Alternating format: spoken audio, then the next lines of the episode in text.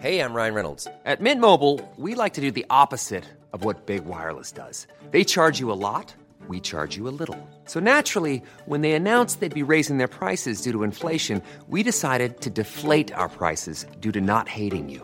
That's right. We're cutting the price of Mint Unlimited from $30 a month to just $15 a month. Give it a try at mintmobile.com slash switch. $45 upfront for three months plus taxes and fees. Promo rate for new customers for limited time. Unlimited more than 40 gigabytes per month. Slows. Full terms at mintmobile.com. Heraldo Radio, la H se lee, se comparte, se ve y ahora también se escucha.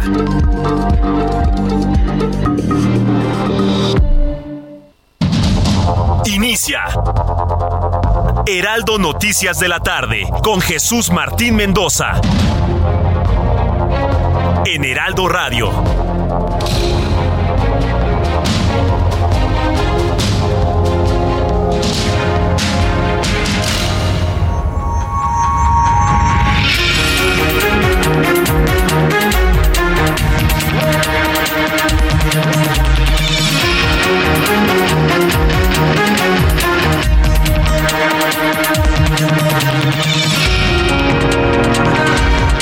La tarde en punto, hora del centro de la República Mexicana. Bienvenidos, muy buenas tardes. Iniciamos el Heraldo Radio.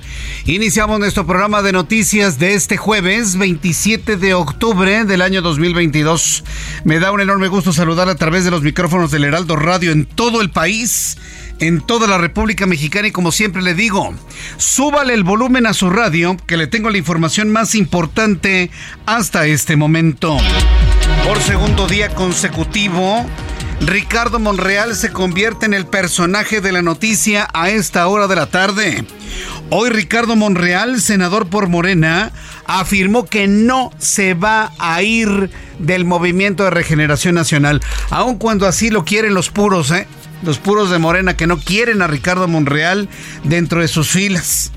Sí, bueno, pues ya advirtió hoy Ricardo Monreal que no se va de Morena ni por la puerta delantera ni por la puerta trasera, porque lo único que lo detiene estar dentro del partido es su cercanía con el presidente mexicano. Agregó que no puede admitir ser tratado como traidor porque piensa distinto.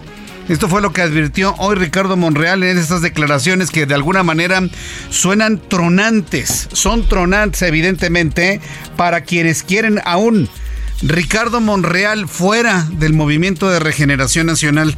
Más adelante le voy a tener todos los detalles de lo que hoy comentó el propio senador de la República.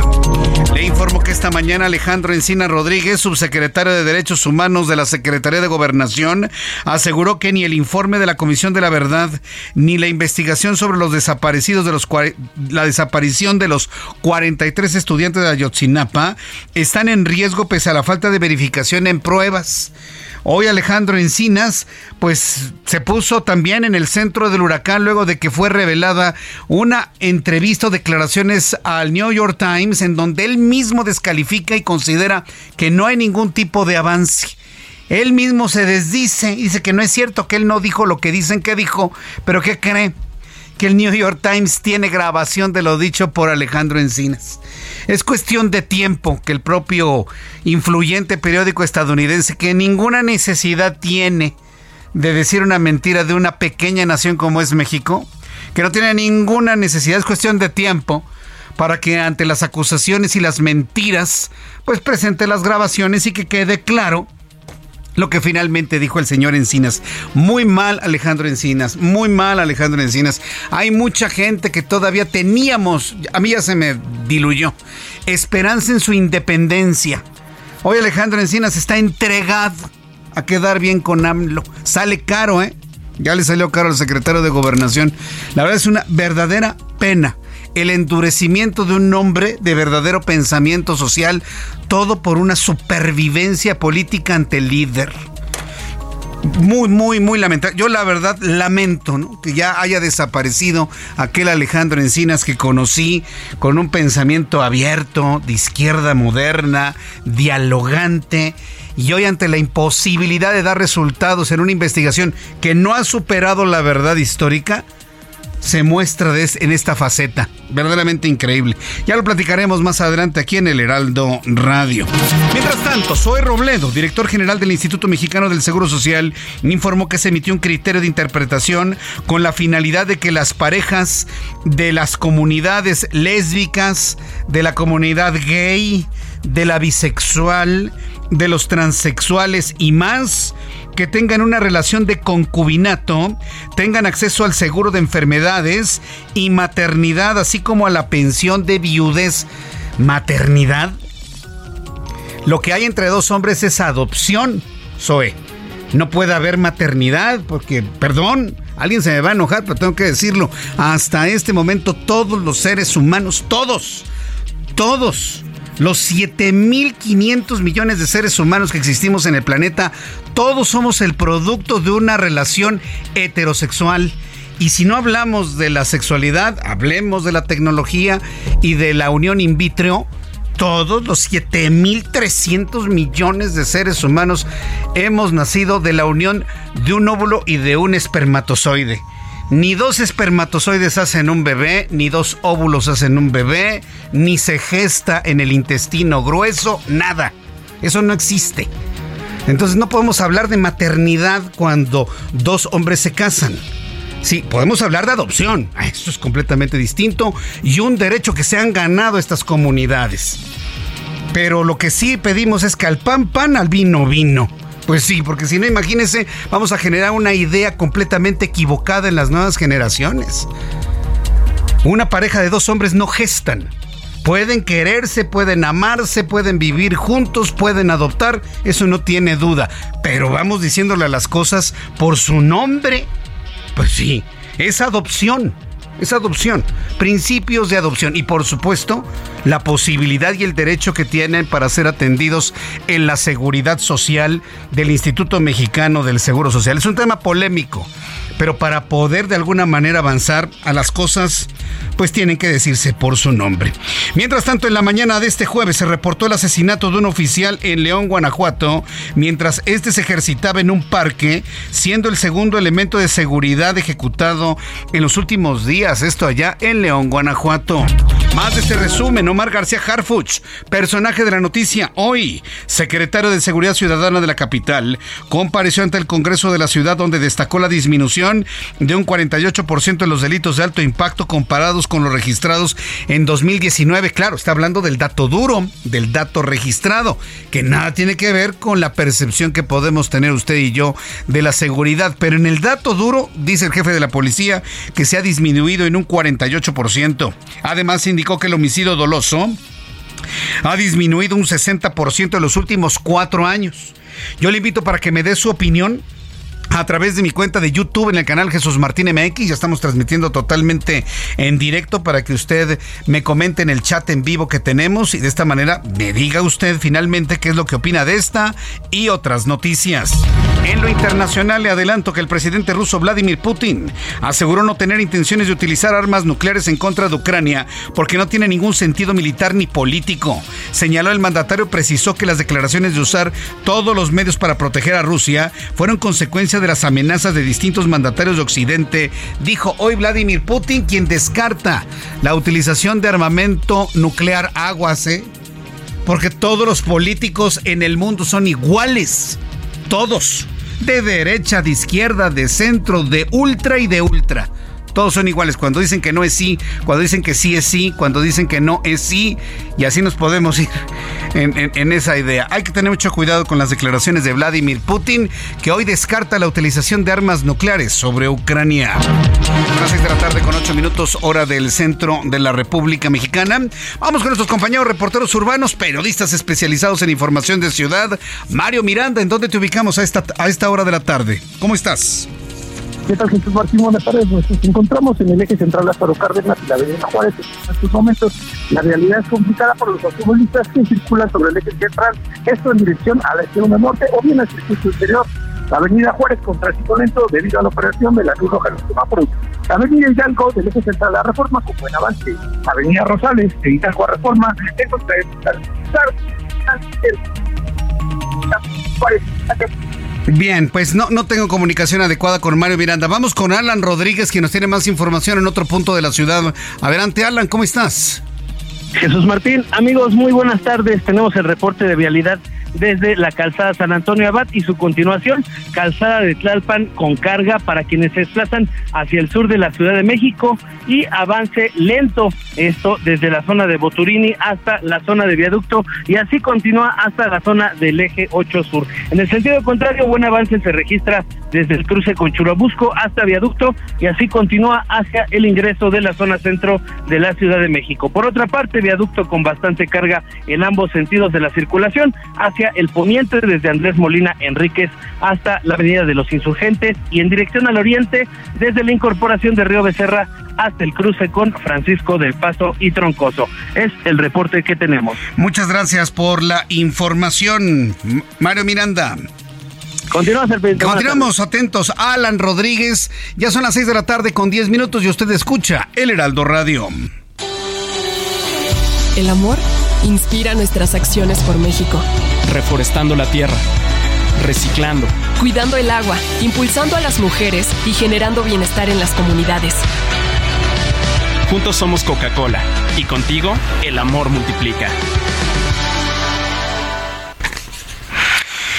Bien, pues cuando ya son las 7, las 6 de la tarde con 10 minutos hora del centro de la República Mexicana en este 27 de octubre de 2022, vamos a revisar lo que sucedía un día como hoy en México, el mundo y la historia. Abra Marriola. Amigos, bienvenidos. Esto es un día como hoy en donde en la historia. 27 de octubre, 1849, en México se funda el estado de Guerrero. 1904, en los Estados Unidos se inaugura el metro de Nueva York. 1990, los astrónomos descubren una galaxia 60 veces mayor que la Vía Láctea.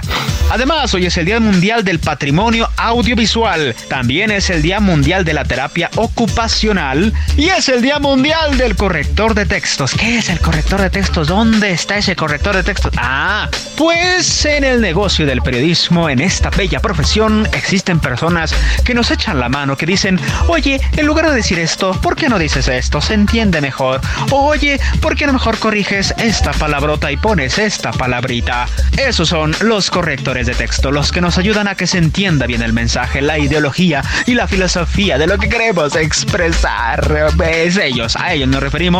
Y si usted conoce a uno, pues dele su abrazo. Y si no lo conoce, pues no se preocupe, usted celebre el fin. Usted no se preocupe, la finalidad es simplemente celebrar. Amigos, esto fue un día como hoy en la historia. Muchas gracias. Y si me equivoqué es porque me faltaba el corrector de textos. Gracias.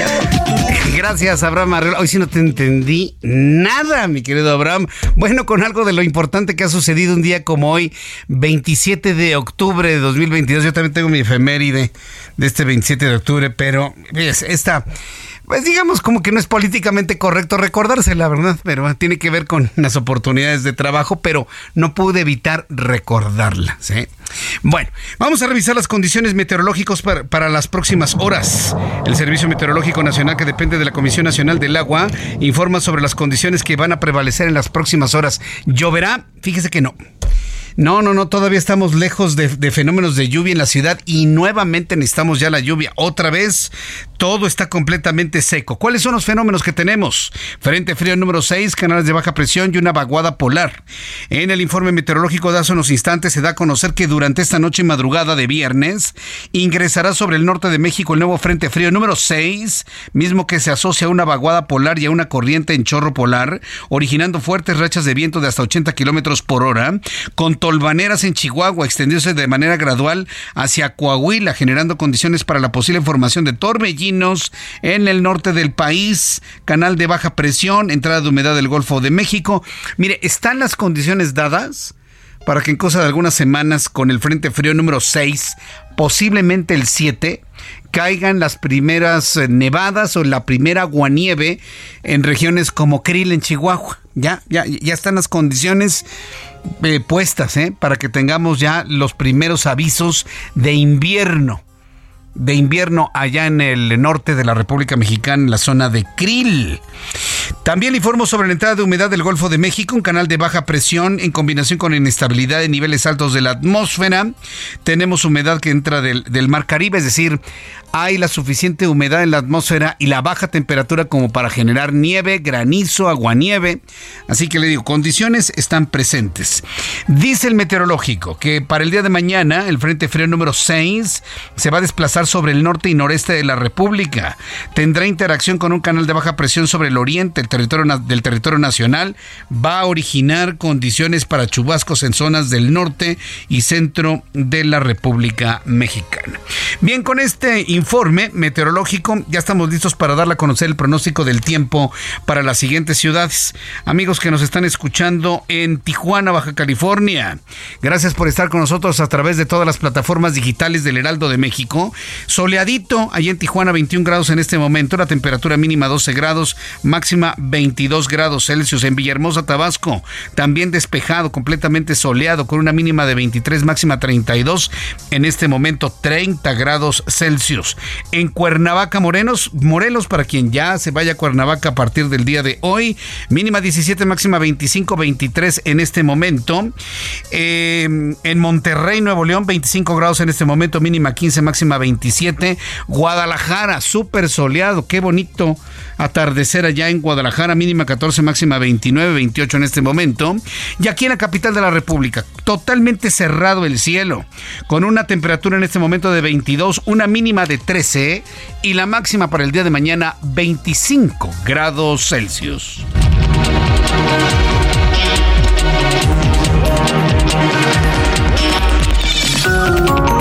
6 de la tarde con 16 minutos, hora del centro de la República Mexicana. Le estoy invitando para que a través de mi cuenta de Twitter, arroba Jesús Martín MX, y a través de mi cuenta de YouTube, en el canal Jesús Martín MX, también así se llama, me diga usted cuál es su percepción sobre el tema de la seguridad o de la inseguridad. Porque hoy Omar García Harfuch, quien es el secretario de Seguridad Ciudadana de la capital del país, dijo que los delitos de alto impacto en la capital delitos de alto impacto, son asesinatos en la calle, ¿no? Por ejemplo, entre otros.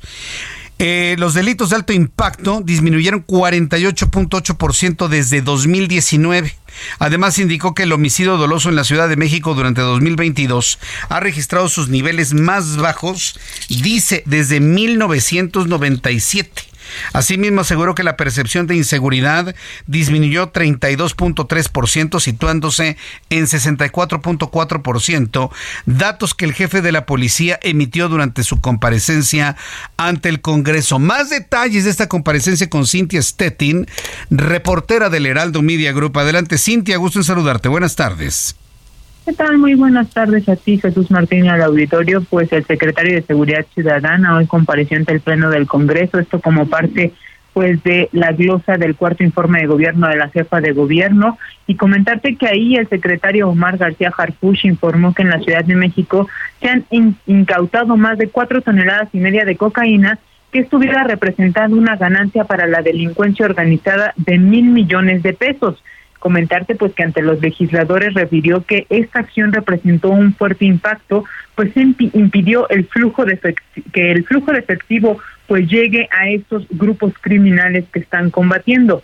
Asimismo, eh, dijo que se ha capturado a 118 presuntos delincuentes considerados objetivos prioritarios a quienes se les atribuye la comisión de homicidios, extorsiones, cobro de piso, despojos y robos en distintas modalidades. Asimismo, eh, resaltó que de diciembre del 2018 a septiembre del 2022, el delito de homicidio doloso registró una disminución del casi 60% y esto, esto es decir, se encuentra en su nivel más bajo desde el año 1997. Es decir, en promedio diario se comete 1.9 homicidios, mientras que dijo que el delito de robo de vehículo con violencia presenta una reducción del 69.4% y el de robo sin violencia una disminución del 50%. Pero si te parece bien, escuchemos qué fue lo que dijo. Que el modelo de seguridad que hemos desarrollado con el respaldo de la jefa de gobierno, basado tanto en labores de inteligencia, investigación, proximidad social y cercanía con la ciudadanía, ha logrado un descenso importante en la incidencia delictiva. Entre diciembre del 2018 y septiembre del 2022, el delito de homicidio doloso registra una disminución de casi 60% y se encuentra en su nivel más bajo desde el año 1997 con un promedio diario mensual de 1.9 homicidios. Y también dijo, dejó claro que eh, pues tengan la seguridad los capitalinos que tanto él como su equipo de trabajo están para servir a la capital y su objetivo principal es defender a esta gran ciudad de cualquier amenaza criminal. En otro tema también habló del sistema penitenciario, en donde dijo se han hecho 9.940 acciones de revisión, en donde se han asegurado diversos artículos que eh, pues funcionan para realizar delitos eh, dentro de dentro de los reclusorios, como eh, son las extorsiones. Si te parece bien, escuchemos qué fue lo que dijo. Se han llevado a cabo más de 9.940 acciones de revisión, destacando el aseguramiento de más de 2.400 celulares, más de 1.000 chips de diversas telefonías, con lo que se ha logrado evitar la comisión de extorsiones desde el interior de los reclusorios. También te comento, Jesús Martín, que eh, pues, e incluso al jefe de, de seguridad de aquí de la Ciudad de México se le comparó con Batman, con Superman, y es que eh, le dijeron que el trabajo que ha realizado en la capital no solamente se nota, también se siente. Asimismo, pues le preguntaron abiertamente pues, sobre su aspiración a la jefatura de gobierno en 2024. Él decidió eh, pues no eh, contestar esto. Sin embargo, dijo continuarán trabajando, van por buen camino y pues dice que continúa la lucha para disminuir los índices delictivos aquí en la capital. Es información que tenemos. Muchas gracias por la información, Cintia. Seguimos pendientes. Muy buenas tardes. Sí, hasta, luego, que te vaya muy bien. Cintia Stettin, nuestra compañera reportera. Sí, mire, los, los políticos, la política mexicana, y puede decir la política en todo el mundo, sí, tratan de quedar bien. Inclusive de eso, de eso le, escribo en mi, en mi columna del día de mañana en web del Heraldo, Ojos que sí ven, que precisamente el secretario de Gobernación, Adán Augusto López Hernández, por quedar bien con el presidente, dice, mire cómo estoy acusando a Felipe Calderón de que lo están investigando, lo tuvo que dar marcha atrás, pues pegándole duramente a su credibilidad, sí, pues terminan quedando mal, sí. E, e, en ese quedar bien, a veces algunos políticos, pues la verdad, es que no es necesario, señores. Yo creo que se le puede reconocer a Omar García Harfuch su buen trabajo. Yo creo que ha hecho un buen trabajo. Es un hombre dedicado, y, no nada más se le reconoce dentro del Movimiento de Regeneración Nacional, inclusive quienes tenemos una posición distinta, le reconocemos y muchos integrantes de la oposición le reconocen a Omar García Harfuch su buen trabajo en la capital. No es nada sencillo el tema de la, de la inseguridad. Pero de ahí a que venga un político del Partido Verde a decir que es un superhéroe, ya no es necesario. de, verdad, de verdad que no es necesario el comentario de comparar al jefe de la policía con Batman, con Superman y que si va a ser un, un superhéroe aquí en la capital de la República, de verdad sale sobrando. No obra en favor de Omar García Harfuch, no le suma, le resta quien lo dijo. Lo voy a volver a decir para que se lo pasen por escrito al autor del comentario. Eso del superhéroe no le suma a Omar García Harfuch, le resta al diputado que quiso hacerle la barba con ese comentario. No lo hagan, señores. Se vale reconocer el trabajo, pero de una manera profesional, de una manera objetiva, de una manera política, no de una forma tan pueril. Perdón, pero pues es que no, no, no podemos avanzar de esa manera, ¿no? Porque si no, pues le seguimos abonando al tren del mame, le seguimos abonando a los memes, le venimos abonando a los bailes de los políticos y nos convertimos en una sociedad poco seria. Hay momento para todo, yo creo que hay momento para la seriedad, hay momento para la información, hay momento para la risa, hay momento para el baile, hay momento para la amistad, hay momento para el análisis si somos de esta manera, bueno, créanme que vamos a avanzar mucho en ese, en ese sentido. Entonces lo vuelvo a decir, calificar a Omar García Harfuch como un superhéroe de historieta, no le suma el buen trabajo que ya ha hecho, le resta a quien lo comentó. Para quedar bien claro, ¿no? Son las 6 con 24, las 6 de la tarde con 24 minutos, hora del centro de la República Mexicana.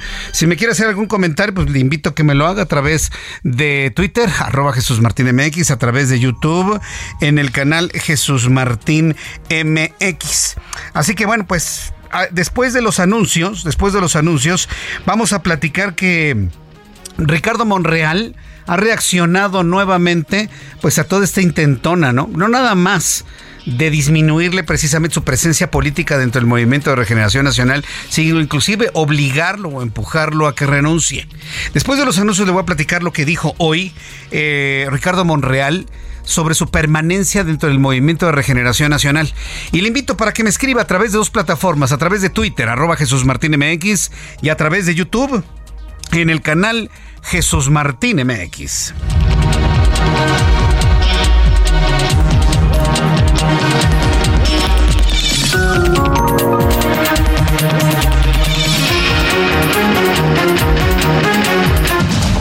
Escucha las noticias de la tarde con Jesús Martín Mendoza.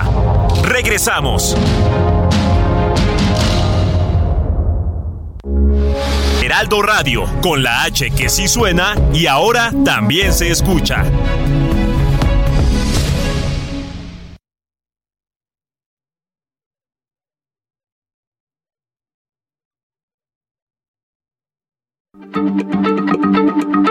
Heraldo Radio, la H se lee, se comparte, se ve y ahora también se escucha.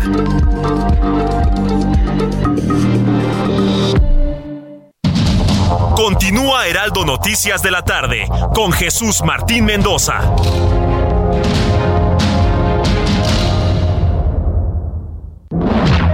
Estufa que manejas desde el smartphone?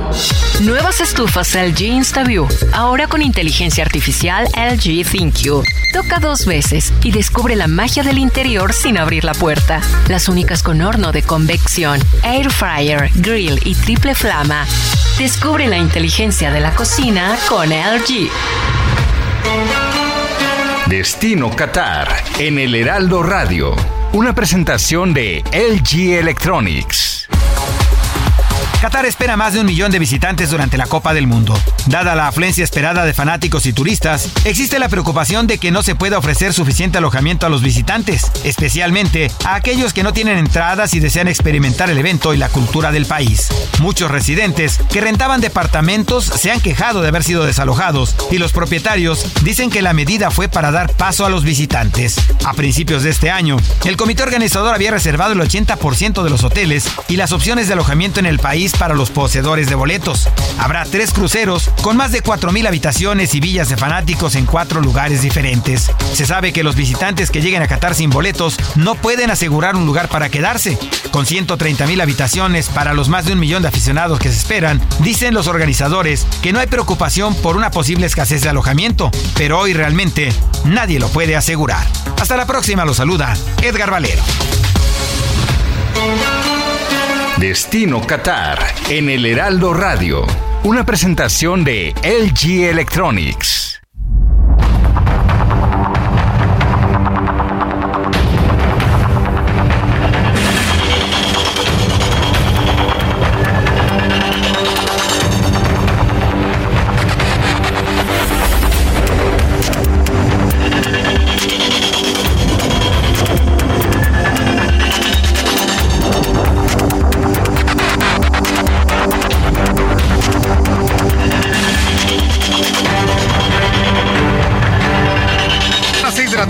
Con 32 minutos, hora del centro de la República Mexicana. Continuamos con toda la información aquí en el Heraldo Radio. Y pues le quiero agradecer mucho sus comentarios al público que nos está escribiendo en estos momentos a través de mi cuenta de Twitter, arroba Jesús Martín MX, arroba.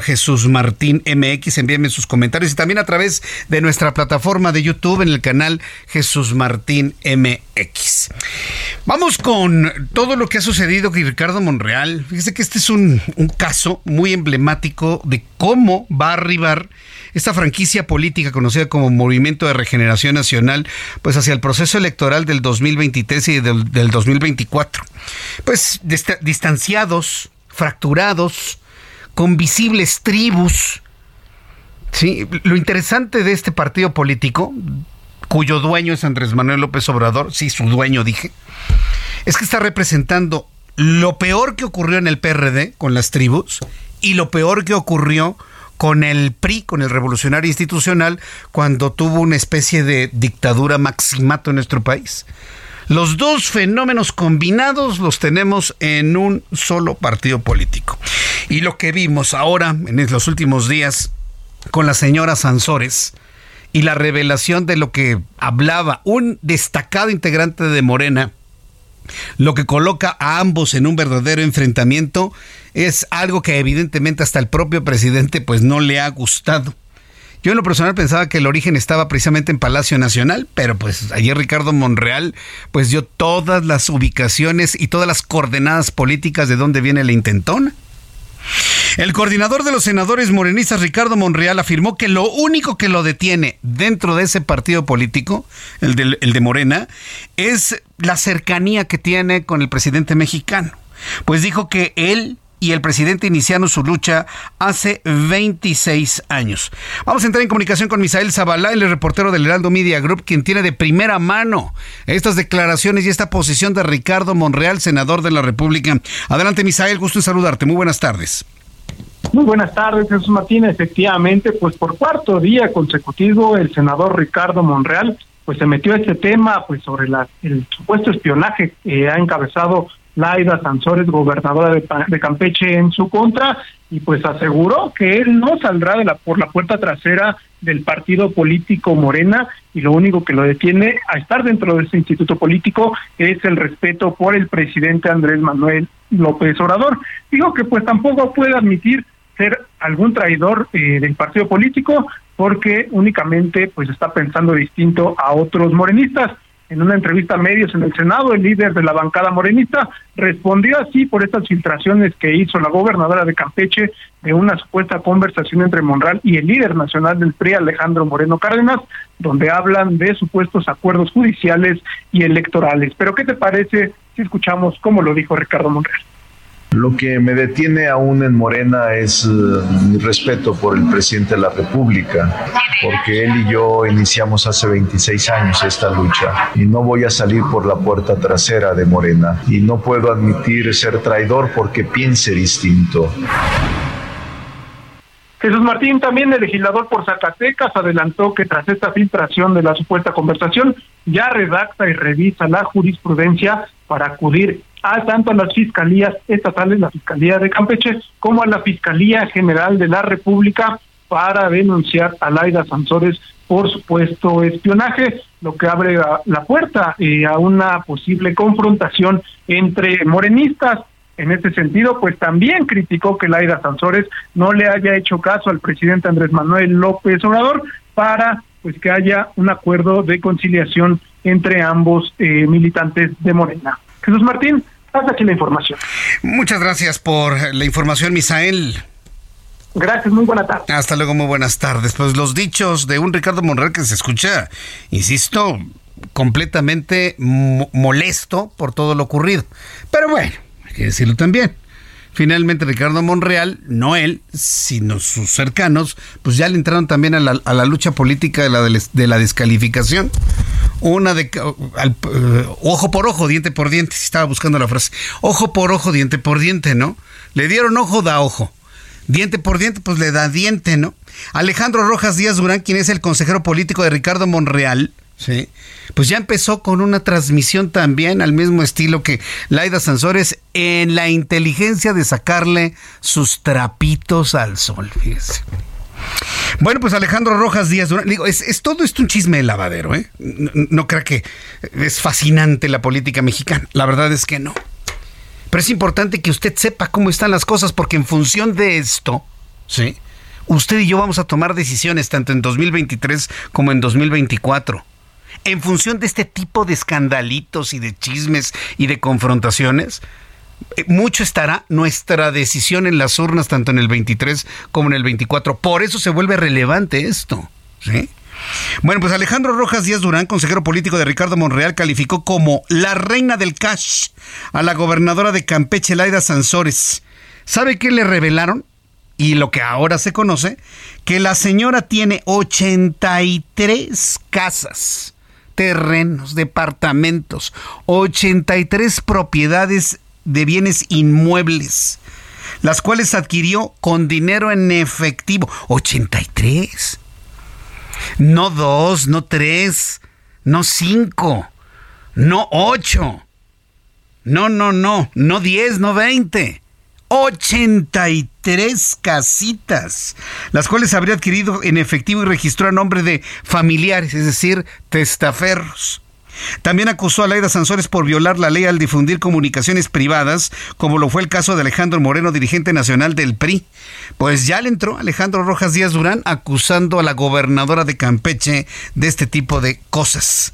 El consejero político del presidente de la Junta de Coordinación Política en el Senado declaró que Laida Sansores y la jefa de gobierno de la Ciudad de México, Claudia Sheinbaum, le estorba Ricardo Monreal, que a ambas les estorba Ricardo Monreal, y por esta razón buscan descarrilarlo en su aspiración presidencial, aseguró Alejandro Rojas Díaz Durán. Vamos a escucharlo precisamente en esta nueva emisión, transmisión que a través de redes sociales, de digitales, se conoció ayer. Así se enriqueció, porque usted, ahorita lo van a ver todos ustedes, es la reina del cash. Vea cómo pagó 83 propiedades, la mayoría de ellas en cash, al contado. Aquí las pongo para que México las vea y ahora sí que nos diga este, qué tanta autoridad moral y política puede tener frente a quienes exigimos democracia, justicia, más libertades, que estamos en contra de la militarización del país. ¿Qué le parece esto? Eh? ¿Qué le parece? Sí, yo sé que esto puede resultar sumamente desgastante y cansado, créame, lo sé, yo mismo lo siento. Pero vuelvo a lo mismo. Vaya usted comparando la forma en la que se pelean el poder en un partido político. Vea cómo aspiran y suspiran por el poder en otro partido político. Vaya usted observando. Sí, sí porque si, si, yo no le digo esto, yo no puedo pasarme a otra cosa porque sería una irresponsabilidad mía. Vaya viendo qué partido político le está ofreciendo a usted, a usted, a usted, a ti, soluciones a los grandes problemas nacionales. ¿Quién lo hace? Bueno, pues en función de esto y con esta óptica y con esta mentalidad, vaya escuchando todos los escandalitos y vaya usted advirtiendo quién está dando soluciones a los verdaderos problemas centrales que tienen que ver con la seguridad, con la pobreza, con la economía, con la sociedad, con los hijos, la educación, el crecimiento, la formación, las empresas, el trabajo. ¿Quién está solucionando esos problemas? Le invito para que me lo diga a través de mi cuenta de YouTube en el canal Jesús Martín MX, arroba Jesús Martín MX. Ya que estoy hablando de esto, están bien despreocupados, ¿eh? ¿Usted cree que están contentos? No, están bien despreocupados. A través de las redes sociales está trascendiendo una fotografía de Hugo López Gatel, subsecretario de Salud, quien está de vacaciones, pero se le vio comiendo con una joven mujer en un restaurante que se llama Wolfgang Pock de la Terminal 2. Es el restaurante más caro del aeropuerto. No del AIFA. No, no, no. En el AIFA hay tlayudas. No, no, no, no. Estamos hablando de la Terminal 2 del Aeropuerto Internacional de la Ciudad de México, en donde vuelan todos los funcionarios del gobierno federal. Hicieron un aeropuerto que no usan. Y se le vio a López Gatel comiendo en un restaurante que dista mucho de la justa medianía de de la pobreza franciscana que tanto pregona Andrés Manuel López Obrador. Ahí lo está viendo. ¿Quién le tomó la fotografía? Pues se la tomó un, comensal. ah, miren, ahí está Hugo López Gatel pues, en un restaurante que nada tiene que ver con la pobreza franciscana. Completamente despreocupado. Y bueno, pues es el comentario que en estos momentos inunda las redes sociales. Le voy a presentar y le voy a compartir esta fotografía un poco más adelante en mi cuenta de Twitter, arroba Jesús arroba Jesús. Bien. Sí, parte del chismito, ¿no? Pues vamos a otros asuntos verdaderamente importantes aquí en el Heraldo Radio.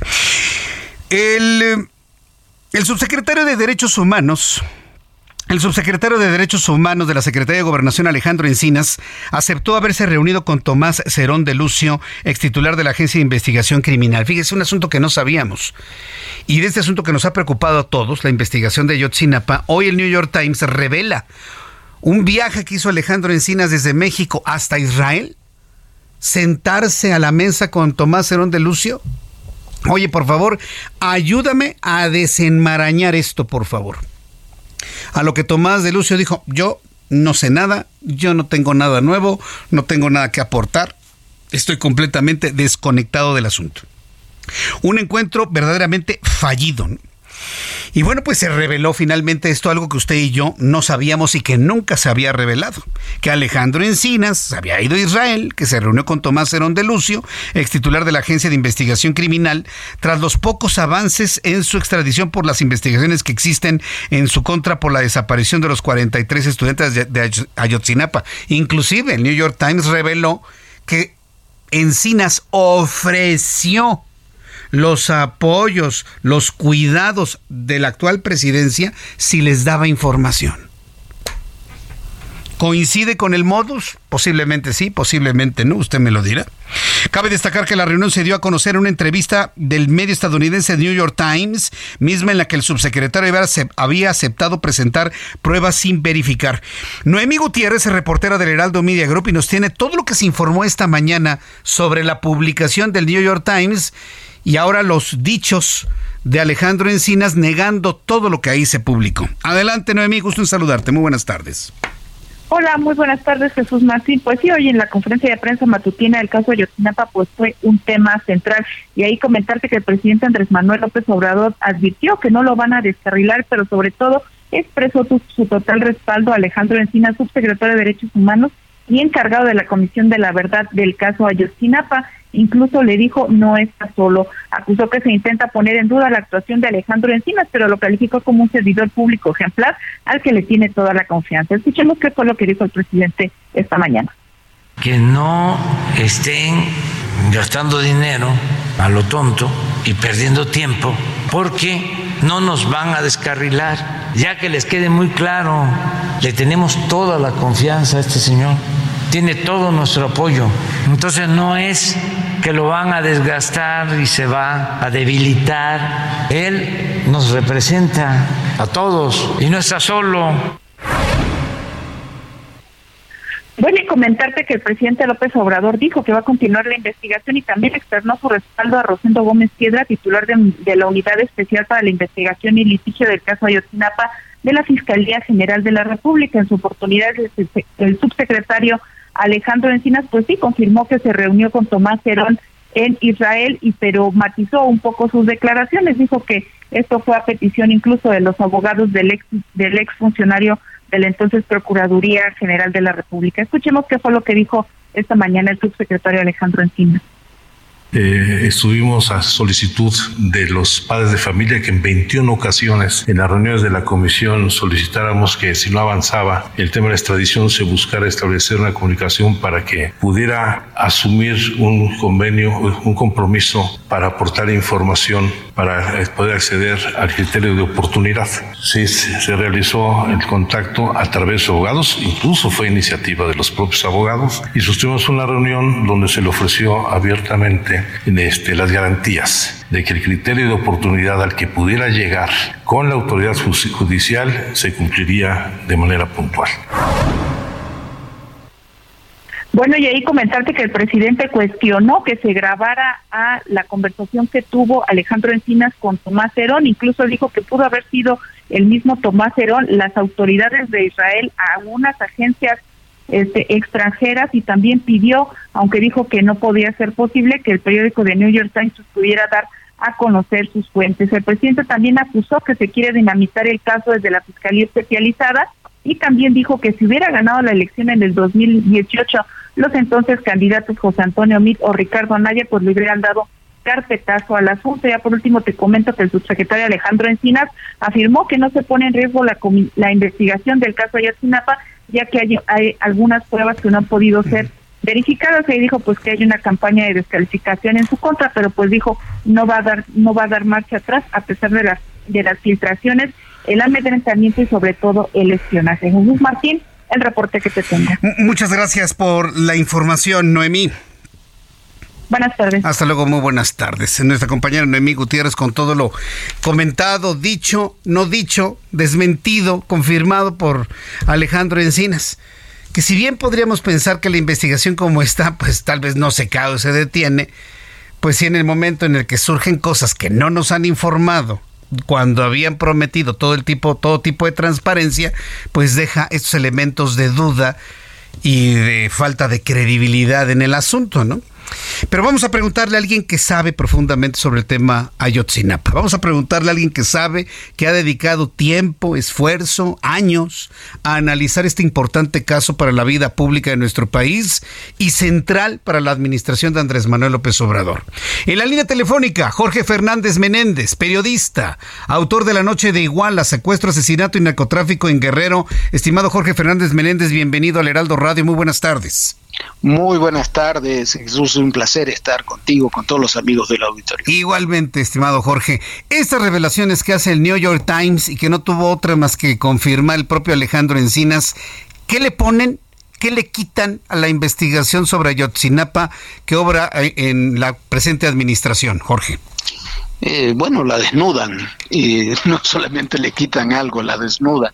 Eh, esta investigación, el informe que, que entregó Alejandro, eh, donde sostiene en forma muy terminante que fue un un crimen de Estado y donde involucra al ejército y, pone en la cárcel a, cuatro militares, incluyendo al general Rodríguez Pérez, está basado básicamente en dos elementos.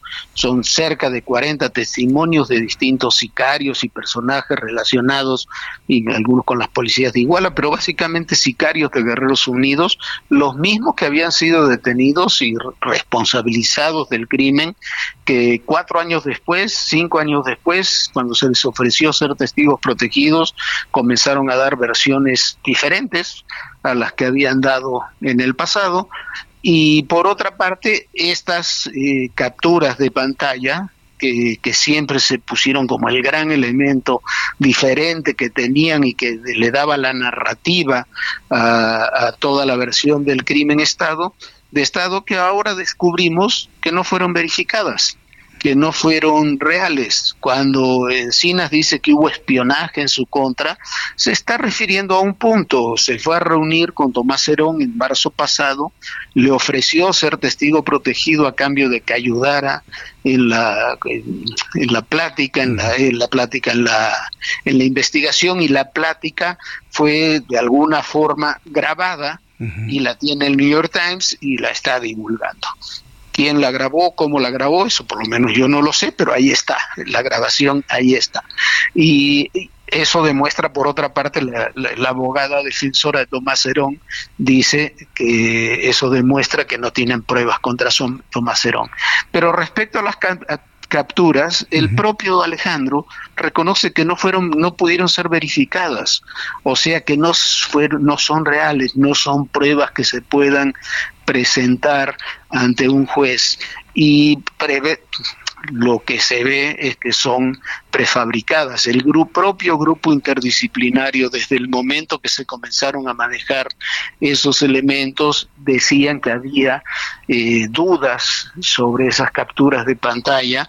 Eh, algunas de las personas que fueron involucradas ahí con supuestos testimonios, como la hija de José Luis Abarca, dijo que lo que se le atribuía a ella, lo conocimos eso por aquel informe eh, no testado que se infiltró en algún momento, eh, dice que no era ella, que ella no tenía ese teléfono, que ella jamás escribió eso, que no tiene una amiga con el nombre a la que supuestamente le dirigía los mensajes, y, eso se comprobó. Entonces, si a ti te quitan, tú tienes dos columnas vertebrales en, un, en un, edificio, una que son los testimonios de los sicarios, que son no dejan de ser dichos, porque no se pueden comprobar, y otro, unas pruebas eh, supuestamente materiales que no pudiste verificar, te quedas sin nada. Ahora bien, eh, esta visita que hace Alejandro Encinas a Israel, a, Tomás Herón de Lucio, habla de una desesperación, ¿no? Ante la falta de, de, elementos y contundencia en, en, esta investigación. ¿Fue un error de Encinas haber visitado a Tomás Herón de Lucio? Mira, no, yo creo que no es un error, es por lo menos una ingenuidad, digamos. me gusta más ese calificativo. Sí, es una ingenuidad total. Tú, eh, no sé, pero eh, esas cosas no se hacen así, ese tipo de reuniones no se hacen así, esos contactos no se hacen así, pero que demuestran también la falta de sentido. Mira, Alejandro Encinas es, a mí me parece, siempre me pareció un político de izquierda responsable en temas electorales electorales, esas son sus cosas, un, luchador de calle, de, oficinas, de la reforma política desde las épocas de López Portillo, eh, en eso me, parece, me pareció y me sigue pareciendo eso, pero no es un investigador policíaco no nos engañemos, eh, no tiene un, no tuvo un equipo a su alrededor que trabajara tampoco con esa expertise. Para eso se necesitan profesionales, gente que realmente sepa cómo se hace una investigación, cómo te relacionas desde criminales hasta posibles testigos.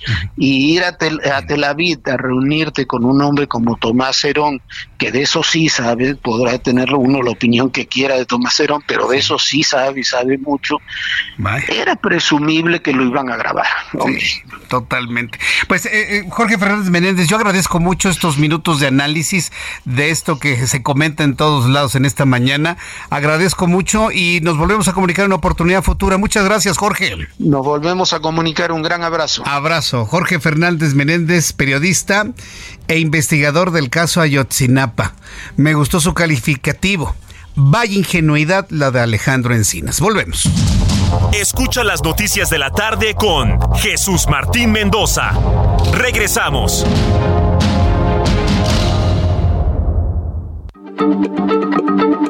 Heraldo Radio, la H se lee, se comparte, se ve y ahora también se escucha.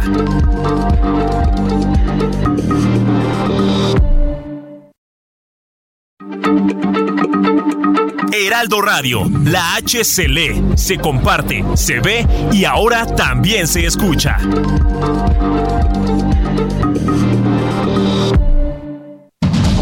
Continúa Heraldo Noticias de la tarde con Jesús Martín Mendoza.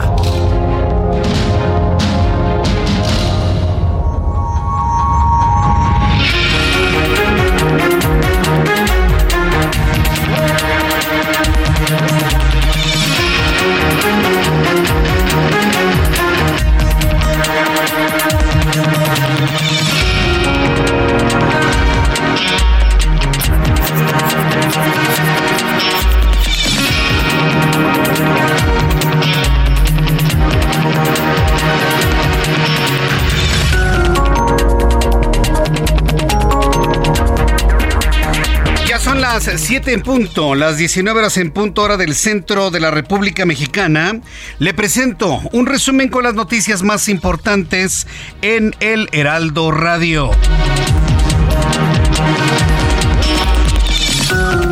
Bien, pues en este resumen de noticias quiero informarle a esta hora de la tarde que la defensa de los cuatro militares detenidos y vinculados a proceso por el caso Yotzinapa prepara una denuncia penal contra el subsecretario de Derechos Humanos Alejandro Encinas. Luego de darse a conocer por parte del New York Times su visita que hizo Israel a Tomás Herón de Lucio para suplicarle información que desenmarañe toda la investigación con Ayotzinapa, ahora los cuatro militares detenidos, su defensa, van a proceder de manera penal. Sí, penal. Buscan encerrar, mandar a la cárcel a Alejandro Encinas. Qué revelación, qué asunto que le voy a tener con detalle en los próximos minutos aquí en el Heraldo Radio. También informó que el policía Diego Martínez fue víctima de un ataque armado perpetrado esta mañana en la ciudad de León, Guanajuato, cuando se ejercitaba en un parque. Reportaron autoridades locales, quien además lamentaron que esta sea la segunda ejecución de elementos de la policía en los últimos tres días. Le informó que en Colima el secretario de Gobernación, Adán Augusto López, aclaró en respuesta al diputado panista Crispín Guerra que no se encuentra en una gira proselitista y promoción personal, sino sino que está en la presentación de la reforma constitucional en materia de seguridad pública a los congresos estatales. Así le respondió el secretario de Gobernación a un legislador del partido Acción Nacional. En entrevista con el Heraldo Radio, el autor y periodista Jorge Fernández Menéndez aseguró que la visita de Alejandro Encinas a Tomás Zenón de Lucio no fue un error, sino, una gran ingenuidad, porque estas reuniones solo demuestran una falta de sentido. Agregó que Alejandro Encinas es un político de izquierda responsable, pero no es un investigador policíaco. Y en su equipo faltan personas con esa experiencia, lo que ocasiona que se, comentan, se cometan esta clase de errores como la falta de comprobación sobre la legitimidad de las pruebas. Esto dijo Jorge Fernández Menéndez. Yo creo que no es un error, es por lo menos una ingenuidad. Esas cosas no se hacen así, ese tipo de reuniones no se hacen así, esos contactos no se hacen así, pero que demuestran también la falta de sentido. Mira, Alejandro Encinas a mí me parece, siempre me parece un político de izquierda responsable. Me, parece, me parece y me sigue pareciendo eso. Pero no es un investigador policíaco. No nos engañemos. Eh, no tiene un, no tuvo un equipo a su alrededor que trabajara tampoco con esa expertise. Para eso se necesitan profesionales, gente que realmente sepa cómo se hace una investigación, cómo te relacionas desde criminales hasta posibles testigos. Pues este análisis ya prácticamente anuló a Alejandro Encinas. Alejandro Encinas no es un investigador policíaco. Así lo establecido uno de los más importantes investigadores periodistas del caso Ayotzinapa. Quiero informarle que el Departamento de Estado del Gobierno de los Estados Unidos confirmó la reunión de John Kerry, enviado especial para el clima, con el presidente mexicano, esto en Hermosillo, Sonora. En un comunicado oficial se informó que John Kerry, enviado de Joe Biden, va a discutir con el presidente mexicano temas sobre energías renovables y reducción de la emisión de metano a la atmósfera. Un adolescente agredió a su maestra con un cuchillo después de que la docente, la maestra, le pidió a ver tu tarea. Pepito, tu tarea. Y se le fue el chamaco de 11 años directamente al cuello con un cuchillo. La lesionó. Lo que pasa es que la maestra regañó al, al jovencito de no haber hecho su tarea y la respuesta fue írsele al cuello con un cuchillo. El hecho ocurrió en la escuela secundaria Ignacio López Rayón ubicado en Chimalhuacán, en el Estado de México. La maestra presenta heridas en el cuello, pero se reporta, pues sí, asustada, agredida, pero afortunadamente se reporta como estable. Y obviamente el chamaco está detenido, sí, está detenido en uno de esos lugares que ya no se les llama ni cárceles para jóvenes, ni consejos tutelares, no. Ahora les ponen unos nombres para que estos agresores menores de edad no se vayan a traumar. Centros de integración de la juventud en contra de la ley. Nombrecitos bien extraños que les ponen para no traumar a esta clase de gente violenta, aunque sea menor de edad. La mañana de este jueves fue detenido un hombre en la estación Chabacano, luego de herir también con un cuchillo a un hombre y a dos, mujeres, informó el sistema de transporte colectivo Metro. El hombre, 50 años, en un principio habría acosado sexualmente a una de las mujeres, por lo que al percatarse de la situación, otros usuarios defendieron a la víctima. Hasta el momento se desconoce el estado de salud de las afectadas y de los afectados agredidos con el cuchillo, pero el hombre de 50 años ya se encuentra a buen resguardo. Desde el Autódromo Hermano Rodríguez, la jefa de gobierno de la Ciudad de México, Claudia Sheinbaum, junto con el director general de la Fórmula 1, Stefano Domenicali, y así como los organizadores del Gran Premio de México, dieron a conocer la renovación del contrato de este evento por tres años más. Esto significa que habrá Gran Premio 2023, 2024 y 2025. La masacre de San Miguel Totolapan Guerrero ocurrida a principios de octubre y que dejó una veintena de personas muertas habría sido supuestamente perpetrada por líderes de la familia michoacana y no por el grupo de los tequileros, como se dio a conocer en un principio. En más de este resumen de noticias, la Fiscalía de Guatemala descubrió siete cuerpos sin vida, entre ellos restos de mujeres y niños, dentro de una casa en la provincia de Jutiapa, sin revelar si los restos presentan signos de violencia. El domicilio donde fueron encontrados los cadáveres fue reportado por los los porque despedía un fétido olor que calificaron como nauseabundo. Fue la forma en que los encontraron. La Organización Meteorológica Mundial, dependiente de la Organización de las Naciones Unidas, alertó a la humanidad porque los niveles atmosféricos de los gases de efecto invernadero, estamos hablando de dióxido de carbono, metano, óxido nitroso, alcanzaron nuevos niveles sin precedentes durante todo el año 2021 en medio de la pandemia durante la pandemia se nos fueron para arriba los niveles de contaminantes de efecto invernadero. Este jueves la Organización Mundial de la Salud advirtió por primera vez desde hace 20 años que la tuberculosis la tuberculosis se vuelve a propagar en todo el mundo debido al COVID-19 y a los confinamientos que limitaron las pruebas de detección y acceso a vacunas y tratamiento. Calcula que hubo 1.6 millones de muertes en 2021 y un aumento de más del 14% con respecto a 2019. Claro, hablando de todas las muertes de todas las enfermedades en el mundo. Imagínense, tenemos, gracias al COVID-19, un incremento en los problemas con el sarampión, eh, la, aparición ahora de viruela, el incremento de, de las enfermedades virales con relación a, a, los pulmones y ahora tenemos tuberculosis. Tuberculosis que empieza a incrementar en el mundo entero. ¿Qué tiempo nos ha tocado vivir? Un muerto y cuatro heridos es el saldo de un ataque con arma blanca en un centro comercial italiano en las afueras de Milán. Entre los heridos se encuentra Pablo Mari Villar, futbolista español del Arsenal, que se encuentra eh, cedido al Monza en Italia. El atacante ya fue detenido. Son las noticias en resumen. Le invito para que siga con nosotros. Le saluda Jesús Martín Mendoza.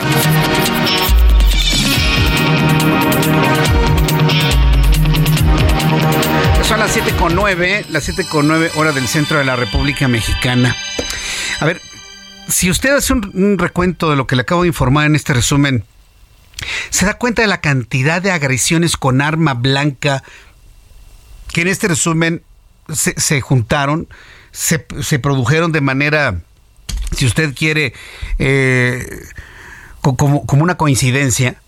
Yo en lo personal, le voy a decir una cosa, yo en lo personal sigo creyendo que el COVID-19, que esta enfermedad COVID-19, ha, generado un cambio en el comportamiento humano. Yo, yo, tengo esa percepción desde hace mucho tiempo, lo hemos comentado aquí. Hay médicos, psicólogos, psiquiatras que confirman que algo ha ocurrido con el comportamiento humano hay mayor violencia, hay mayor agresión, hay una mayor cantidad de enfrentamientos, pero sobre todo no tanto en la cantidad, sino en la forma. ¿Se da cuenta? La utilización de cuchillos, agresiones, no nada más en México, sino en diversas partes del mundo. Da la impresión que este virus ha afectado algo en la psique humana. Y no por el confinamiento, sino por su efecto directo en el sistema nervioso central de los seres humanos.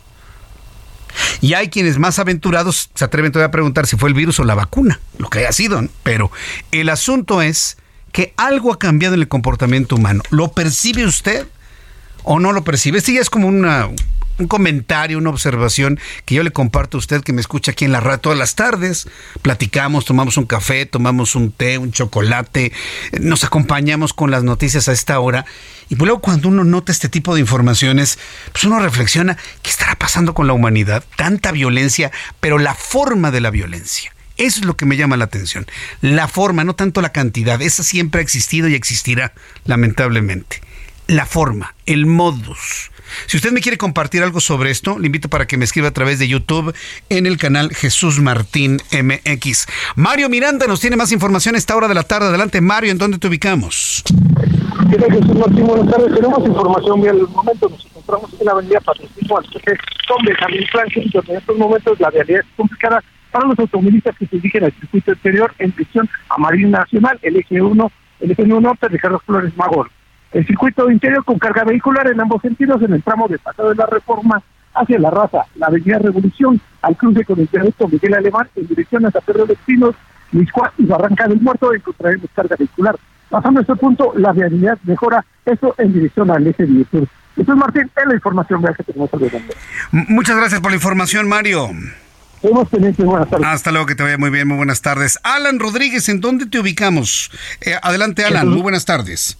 Jesús Martín, amigos, muy buenas tardes. Nos encontramos en estos momentos en el Parque Ecológico Guayamilpas, esto en la calle de Reines Agualcoyot, alcaldía de Coyoacán. En este punto, el alcalde Giovanni Gutiérrez Aguilar está a punto de dar inicio a la Casa de los Sustos, una casita de terror gratuita para todos los habitantes de esta demarcación y todas las personas que quieran visitarlo a partir del día de hoy y hasta el próximo 2 de noviembre en un horario de las 7 a las 11 de la noche sin duda alguna una actividad que llama mucho la atención de los pequeñines en esta temporada ya de Halloween y previo al inicio del Día de Muertos, pues aquí ya toda la gente se encuentra con mucho ánimo y mucho humor para dar este recorrido espeluznante. Es el reporte que tenemos invitando a todas las personas que asistan a este parque ecológico de Guayamilpas. Eh, recorrido espeluznante, así lo han calificado entonces, Alan Rodríguez. Es correcto, Jesús Martín. hay zombies, hay fantasmas, hay asesinos seriales. Es un recorrido pues que va a dar mucho miedo a las personas que lo vengan a visitar, sobre todo los que salgan en el horario de las 11 de la noche. Correcto. Bueno, pues muchas gracias por advertirnos. Gracias por la información, Alan Rodríguez. Continuamos al pendiente, buenas tardes. Continuamos al pendiente, que te vaya muy bien. Mi compañero Alan Rodríguez, yo no sé qué me da más miedo, si los, los disfraces de esta época o la cruda realidad que tenemos en el país. Imagínese un chamaco que se le va con un cuchillo a su maestra. Dígame si la maestra le va a tener miedo a una máscara después. Le va a tener miedo a sus a sus alumnos, ¿no? O al alumno, ¿no? Que se le vaya. ¿Cuándo cree que va a pedir otra tarea la maestra? A ver sus tareas. No, pues le van a aventar cuchillos, tijeras, no, no espantoso. No, no, no, no, no, no, no probamos eso, ¿eh? Y sí decir a los papás que ven que sus hijos tienen ese tipo de comportamiento, ayúdenlos, hagan algo, inclusive, pues denuncien, denuncien este tipo de, acciones. Bien, son las 7 con 14 hora del centro de la República Mexicana. Mucha atención porque en unos minutos más va a estar aquí en el estudio y avísele por favor a las personas que estén interesadas. Franco Vidal Franco Vidal es director general de la empresa JPM, que es Jubilación y Pensión Máxima. Me han llegado muchas preguntas sobre este asunto de la pensión, la jubilación para quienes están de alguna manera eh, vinculados a la ley de 1973, ¿sí? De 1973, que perdieron su vigencia, qué es lo que tienen que hacer, les han estado negando este su jubilación, pero hay una forma de solucionarlo. Le voy a presentar esto un poco más adelante, pero antes, con Héctor Vieira le tengo toda la información de economía y finanzas.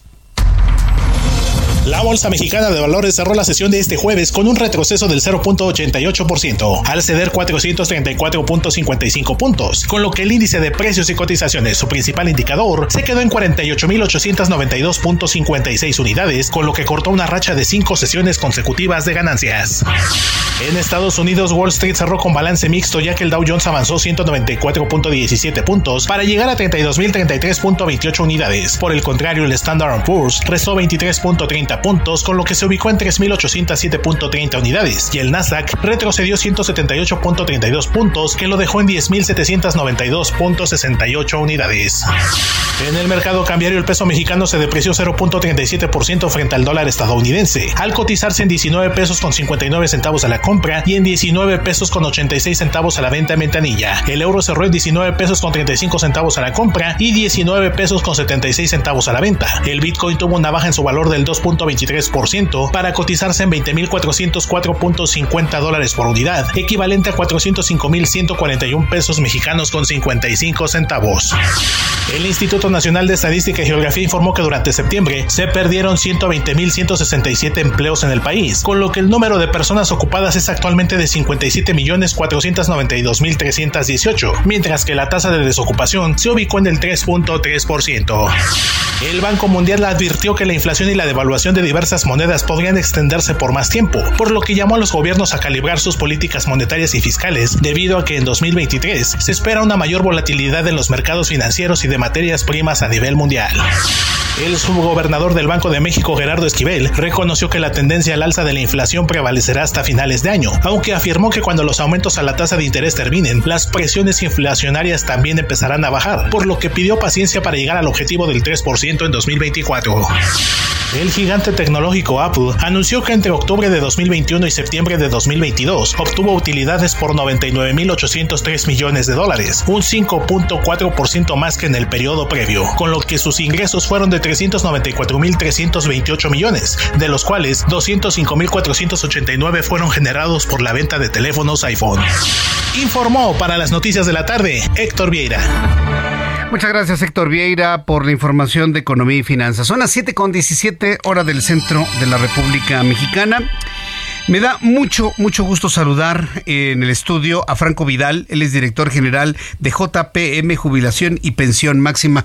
Bienvenido, gusto en saludarte, Franco Vidal. ¿Cómo estás? Jesús, muy buena tarde. Muchas gracias por la invitación nuevamente. Eh, antes de ir al, tema central, porque me han preguntado mucho sobre la modalidad 40, de lo que nos ha platicado Franco Vidal en otras, en otras ocasiones, hay algunas personas que nos llaman preguntando por qué cuando quieren buscar su pensión se las niegan si ya no han cotizado los últimos años. ¿Cómo se puede resolver? Ver es esto y cómo ustedes están ayudando al público para obtener ese beneficio, Franco. Jesús, de acuerdo a la ley del IMSS de 1973, le están pidiendo a las personas que dejaron de cotizar un periodo mayor a cinco años que vuelvan a cotizar por lo menos un año completo con un patrón para que de esta manera recuperen sus derechos a pensionarse. Hay que hacer algo, eh, una aclaración aquí muy importante. Actualmente en el artículo 304 de la ley del IMSS se considera simulación laboral, es decir, fraude, que una persona se dé de alta con un familiar, con, con una otra empresa para que le obtenga el servicio médico y que a través de esa simulación laboral obtenga eh, el derecho a la pensión. Esto actualmente el IMSS ya lo está auditando y les está negando las pensiones a las personas que hacen todo esto. Entonces, esa simulación? Pues es una simulación, a final de cuentas. Eh, no hay una repercusión penal, pero la repercusión es que la persona le tuvo que estar pagando a una empresa o a su familiar el equivalente a las cuotas y a final de cuentas el IMSS no se lo va a reconocer para que le tenga, para que le recupere el derecho a la pensión. Ante esto, nosotros los estamos inscribiendo en un programa completamente autorizado por el IMSS para que coticen el año que les pide el instituto de forma completamente legal y de esta forma cumplan con el requisito para poder tener derecho a la pensión, ya que un porcentaje de lo que están pagando es eh, correspondiente al seguro para retiro que esto se deposita en Sofore y al final eh, del periodo lo van a poder recuperar. Es decir, de lo que se aporta pueden recuperar en Sofore hasta un 20% con todas las garantías de que es un programa completamente regulado por el instituto. Eh, eh, eso suena mucho mejor. Digamos, de esta manera es un mecanismo para poder recuperar todos los derechos de, un trabajador entonces. ¿Y tiene que ser un año forzosamente? la recomendación, el reglamento marca que son 52 semanas exactas, lo que equivale a un año. Sin embargo, la recomendación que nos, hacen directamente de las subdelegaciones. Personal del instituto es que tiene que ser por lo menos un año con seis meses para que de esta manera no haya desfases en el sistema. Entonces, por recomendación, les estamos eh, pidiendo que coticen por lo menos un año con seis meses. Ahora, se ha vuelto popular esto de la modalidad 40. ¿Qué es la modalidad 40 y qué beneficios le da al trabajador? La modalidad 40 es un esquema de incorporación voluntario al IMSS, donde el trabajador elige con qué salario cotizar. Actualmente puede cotizar con el salario máximo, que son 73 mil pesos mensuales. Para ello, va a tener que realizar un pago mensual. Actualmente son cercano a los 7.300 pesos. Una vez haciendo este pago, el IMSS eh, le van a aparecer o le va a registrar en su trayectoria laboral esos meses cotizados con ese salario. Y de acuerdo al, reglamento del cálculo de pensiones del régimen 73, el monto de su pensión se va a calcular eh, promediando el salario de las últimas 250 semanas. Entonces, si juntamos estos dos esquemas, uno, por un lado, que ya tiene, son personas que tienen derecho al régimen 73, a las pensiones por régimen 73, que son vitalicias, y por el otro, que una persona que ya tiene vigencia de derechos pueda cotizar en modalidad 40 con el salario topado, estamos logrando que las personas puedan llegar a montos de pensión hasta de 56 mil pesos.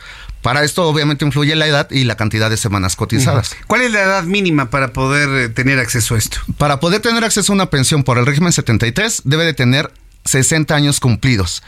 ¿Ok? Pero es muy importante eh, recalcar que las semanas que debe de tener una persona para alcanzar una pensión de 56 mil debe de rebasar las 1.500 semanas y tendrá que estar cotizando 5 años con modalidad 40 al salario topado. ¿Ok? Es decir, si se cumplen con estas 1500 semanas, pero no se tienen los 60 años, no se puede hacer nada. ¿Es requisito 60 años cumplidos? Por lo menos 60 años cumplidos, 1500 semanas cotizadas o más que hayan dejado de cotizar al instituto, esa es otra alternativa. Si dejaron de cotizar menos de cinco años, nosotros los inscribimos en modalidad 40 con el salario topado y los inscribimos a un programa de financiamiento donde nosotros, JPM, realiza el pago del total de las cuotas, inscribiéndolos con el salario topado, para que de esta manera ellos puedan alcanzar una pensión máxima y no tengan que hacer un desembolso por anticipado. Entonces, eh, JPM ayuda al trabajador a, hacer este pago, digamos, en una sola exhibición y ya luego finalmente, ese es como una especie de crédito, ¿no? Se va pagando. Sí, claro, eh, precisamente por eso eh, lo denominamos financiamiento modalidad 40, ah, porque al final ellos, eh, una vez que ya obtienen la pensión, nos pueden realizar los pagos. Eh, el público nos está preguntando números telefónicos donde se pueden comunicar para conocer más sobre esto y en su momento, pues inscribirse a esta posibilidad. Jesús, les pedimos nuevamente, por favor, que nos escriban a nuestras redes sociales, aparecemos en Facebook como JPM Jubilación y Pensión Máxima, repito, JPM Jubilación y Pensión Máxima, también al número telefónico 55 10 29 74 76, lo repito, 55 10 29 74 76 y el 55 37 49 41 42. Repito ese número, 55 37 49 41 42. Si nos mandan WhatsApp, eh, nosotros vamos a saber que nos están escribiendo de aquí del Heraldo. Bien, le, voy en este momento a repetir los números. Por favor, saque papel y lápiz. Si viene manejando y tiene posibilidad de orillarse, bueno, hágalo precisamente para que pueda tomar este número, porque seguramente es lo que usted estaba esperando para tener ya finalmente su jubilación, su pensión. 5510 29 74 76 55 10 29 74 76 o bien al 55 37 49 41 42. Son sencillos los números 55 37 49 41 42. Manda usted un mensaje de WhatsApp, también una llamada perdida, ¿no? Un es llama y cuelga, ¿no? También. Así es. Y se ponen en contacto ustedes con las personas que se comuniquen, ¿verdad? A todos los que nos llamen, nosotros les, les brindamos la orientación. Están en Facebook, están en Twitter, redes sociales, están en todos lados. En todos lados nos ubican como JPM, jubilación y pensión máxima. Perfecto, pues eh, Franco Vidal, ha sido un gusto tenerte nuevamente aquí. Con todo gusto, Jesús. Muchas gracias. Igualmente. Es eh, Franco Vidal, director general de JPM, jubilación y pensión máxima. Voy a ir a los anuncios y regreso con más noticias aquí en el Heraldo de México.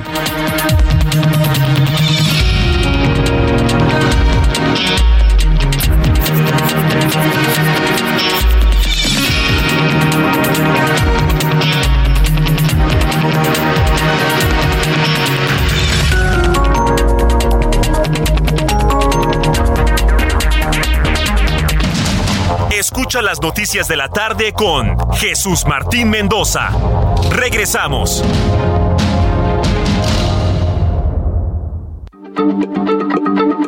Heraldo Radio, la H se lee, se comparte, se ve y ahora también se escucha.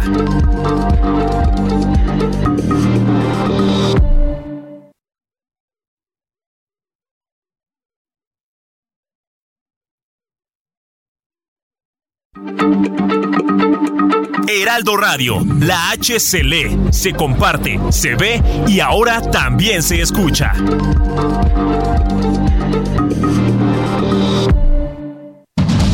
Continúa Heraldo Noticias de la tarde con Jesús Martín Mendoza.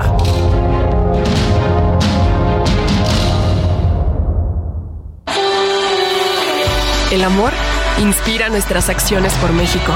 Reforestando la tierra, reciclando, cuidando el agua, impulsando a las mujeres y generando bienestar en las comunidades.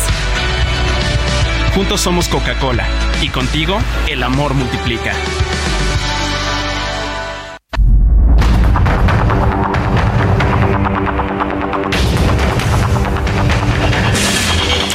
Son las siete y media, las 19 horas con 30 minutos, hora del centro de la República Mexicana. Estaba hablando con nuestros amigos de JPM, Jubilación y Pensión Máxima. Me platicaban que hay, muchas personas que están pues ya preocupadas y ocupadas en el tema de la pensión. Miren que muchas personas siempre han buscado el que todos estos años de trabajo les reditúen una pensión que les dé pues un un respiro económico, ¿no? Por, el, eh, por los siguientes años, ¿no? Por eso es importante que se ponga en contacto con ellos, por favor, a los números telefónicos que le di hace unos instantes. Bien, vamos a continuar con la información que tiene que ver con el tema de la prisión preventiva oficiosa. Ayer se lo anuncié Ayer lo comentábamos, ya le adelantaba precisamente sobre esto. Y tengo comunicación con Francisco Abundis, director de parametría, a quien yo le agradezco estos minutos de comunicación con el auditorio del Heraldo. Gracias por tomar la comunicación, Francisco Abundis. Sí, bueno, ya saben, ¿no? Que luego los teléfonos no, no nos ayudan. Y bueno, la idea es hablar sobre el tema de la prisión preventiva oficiosa, sobre todo porque a consideración de muchos que han analizado este tema, hay un debate que parte de la desinformación o del desconocimiento de lo que es la prisión preventiva oficiosa, la, la prisión, eh, la otra prisión preventiva como tal, la que se dicta por oficio y la que de alguna manera se considera esta la oficiosa como un asunto que violenta pues el debido proceso a través de no respetar la presunción de inocencia. Francisco Abundis, gusto en saludarlo. ¿Cómo le va? Bienvenido. Muy buenas tardes. ¿Qué tal? Buenas tardes. ¿Cómo estamos? Con mucho gusto de saludarlo. Entonces, todo ese tema de la prisión preventiva oficiosa ha partido de un o ha generado un debate pues con poca información, con una información, con información equivocada, vaya, con un importante nivel de desinformación. ¿Qué hacemos al respecto desde su punto de vista, Francisco Abundis?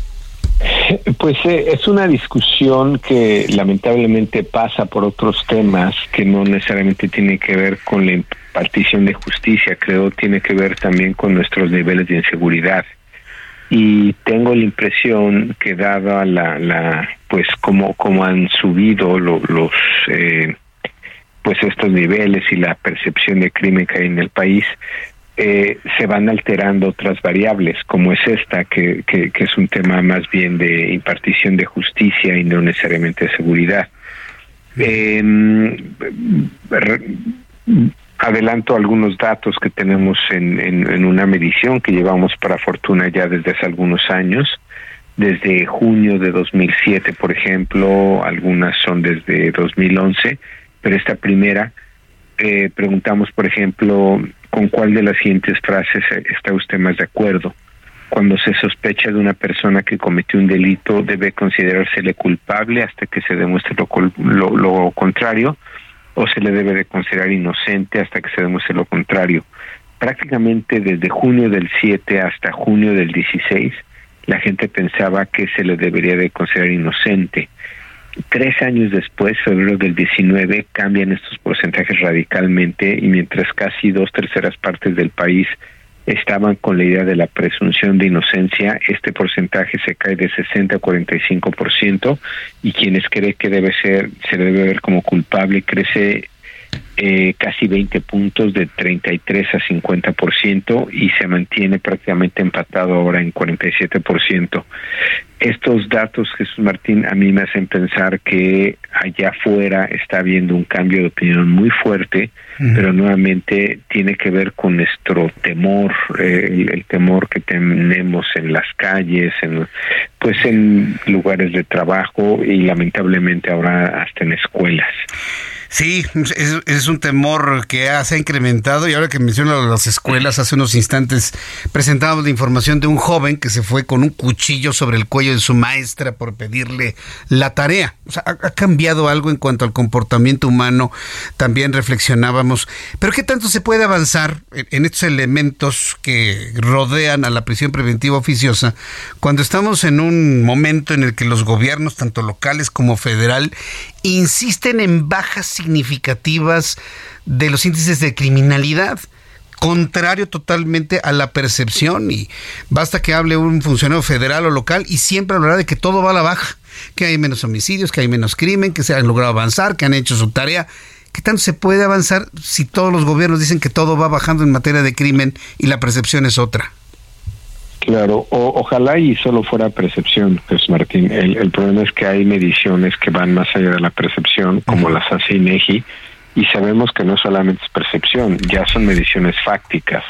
Eh, ejemplo, ¿no? Cuando uno pregunta por cómo ve el país en inseguridad, cómo ve el, el Estado o incluso su municipio, su alcaldía en, en lugares grandes, la mayor parte de la gente puede, creemos que estos datos pueden estar alterados por medios de comunicación, por prensa, pero cuando uno pregunta sobre eh, al ciudadano, eh, sobre su colonia, sobre su calle, cómo está el tema de inseguridad, eso no es un tema perceptual, Jesús Martín, es un tema testimonial, es decir, uno sí sabe qué pasa alrededor. El resto del entorno puede ser prensa, el resto del entorno pueden ser medios, buenos, malos, pero pueden ser medios, digamos, por, eh, por, ser, eh, por, por trabajar con, con una hipótesis generosa, ¿no? Digamos que los medios están haciendo que este problema la gente lo perciba como algo más grande.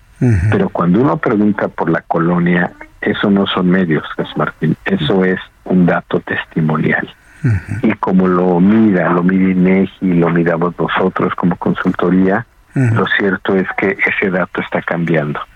Y ese dato no es no es perceptual, es absolutamente testimonial. Sí, es, muy interesante esto, diferenciar lo que es eh, lo testimonial del dato duro que se pueda tener y de la percepción. Pero sí, y comprendo, ¿eh? los medios de comunicación, y añadiría aquí las redes sociales hemos sido fundamentales en, todo esto, porque le voy a compartir algo, Francisco Abundis. En este momento se está empezando a hacer viral un video que presuntamente sucedió en Zacatecas, donde un perro, un perro, un can de la calle, lleva en su hocico una cabeza humana. Entonces, en este momento los muchos usuarios de, las redes sociales están reproduciendo este video. Ya me tocó verlo, es estremecedor, sí, porque es una cabeza humana que va en el hocico de un perro y esto evidentemente pues habla, ¿no? De, un drama que ocurrió con la ejecución de una persona que lo seguramente lo desmembraron y nos habla de este nivel y la forma de la violencia. Presuntamente este video es en Zacatecas. Entonces, ¿cómo nos podemos sustraer a informar algo así o comparar algo así para conocer la realidad que estamos viviendo, Francisco Abuntis? Sí, bueno, e, eso, ese es otro tema, Martínez, que las imágenes, ¿no? Es un eh, viejo dicho, son más que muchas palabras, ¿no? Eh, y esas imágenes que llegamos a ver creo que son muy impactantes y son eh, imágenes que probablemente generan más allá de los números que uno puede reportar. Y eso es algo que yo creo que, no hay forma que, que, que, se pueda contabilizar, es decir, son es con lo que se queda el ciudadano pero por eso estaba haciendo esta distinción en, ok, digamos, siendo em, generosos con los resultados que estamos observando, ah, pensemos que hay mucho de esto que es percepción, ok, eh, pero entonces, pues yo tengo, o sea, puedo juzgar la percepción en un terreno, en un área, en un ámbito que no es el mío, como estos que acabo de mencionar, país, estado, incluso municipio grande. Pero una vez que uno pregunta ya por el tema de calle, que pregunta por el tema de colonia, el Martín, eso no es percepción. Eso es, uno sabe lo que le, así es, es testimonial, uno sabe lo que le pasó al vecino, uno sabe lo que pasó en la calle, si se llevaron un auto, si rompieron un vidrio, y lamentablemente esos indicadores están cambiando y entonces ya no es un tema perceptual. Pues eh, esto nos deja en la reflexión de, la importancia de tomar temperatura de lo que sucede, pues, o la percepción de las sociedades o de las experiencias y los testimonios que tienen. Empezar por ahí entonces, Francisco Abundis. Así es, y yo creo que sí, hay, hay imágenes muy fuertes, hay imágenes, eh, incluso me atrevo a decir que ya están eh, afectando, trastocando temas tan fundamentales como la literatura, eh, el arte, es decir, hoy día lo de la de lo que se produce en México, buena parte de los premios literarios, de los tienen que ver con eh, con, escritores que vienen de la nota roja, ¿no? O, este, gente que está simplemente narrando lo que está pasando en este país, está, está afectando todos los rincones de nuestra vida eh, privada y pública. Entonces, haría nada más simplemente esta, esta, esta distinción. Eh, creo que esto va más allá de, de simplemente estos indicadores porque algunos de estos indicadores no son solamente de, de, una cuestión de lo que creemos, de nuestras actitudes, no, es de lo que vivimos. Pues yo quiero agradecer mucho a Francisco Abundis estos minutos de comunicación con el auditorio del Heraldo Radio. Seguiremos en una platicando en una oportunidad futura. Un fuerte abrazo y gracias por participar en nuestro programa. Gracias. Al, contrario, un abrazo, Gil Martín. Un abrazo, gracias, hasta luego. Es lo que nos comenta Francisco Abundis. De, esto, fíjense, no pude evitar el recordar, ahora que dice que todo, todo el asunto de la inseguridad y del crimen está invadiendo todas nuestras áreas de la vida y que habló de manera concreta sobre la actividad literaria. Si usted va a un va usted a una tienda de libros de prestigio y lo primero que se encuentran son los análisis del crimen organizado y el narcotráfico y hay quienes se beben esos libros y les gustan. Yo en lo personal digo, pues sí, por un interés meramente periodístico, pero que lo consuma porque me guste, pues por supuesto que no. Pero además, en los últimos certámenes donde se reconoce el trabajo periodístico, los trabajos más reconocidos y los que son susceptibles de reconocimientos y premios son los que tienen que ver con investigaciones del crimen, los que tienen que ver con investigaciones de, grupos criminales, investigaciones sobre fraudes. Dice uno, ¿cuándo, en qué momento esta actividad va a ser reconocida en cuanto a la promoción de cosas positivas? Y se queda uno pensando, sí, ¿dónde está? Estamos en una vorágine de involución total. Y la única forma de tenerlo es caer en la cuenta, presentarlo, plantearlo, que caigamos en la cuenta y es la única forma para poderlo revertir. Un país que evidentemente requiere composición, pero todo el mundo anda ambicionando ser presidente de este país. Es de lo que le escribo mañana en mi columna del Heraldo de México, Ojos que si ven. Le invito para que lo lea a través de nuestra página web. Yo se lo voy a compartir en mi cuenta de Twitter. Todos quieren ser el presidente, así se llama la columna que he escrito para el día de mañana. Todos andan ambicionando ser presidentes. En el lado de la oposición no hay una articulación de una fuerza opositora donde todos los partidos, todas las organizaciones se incumplen a un hombre una mujer para en una igualdad de circunstancias políticas poder dar la batalla rumbo a la presidencia del 2024. No lo hay, no existe. Cada quien quiere ser presidente de su propio partido, con su propia idea, con su propia ideología, con su, con su propio pensar. Y así tenemos 42 aspirantes, como los presentó el presidente de la República el otro día en su conferencia matutina. Y lo comento porque si hay alguien que está buscando agradar, hacer campaña, hacerse presente, volverse mediático, es sin duda alguna el secretario de Gobernación Adán Augusto López.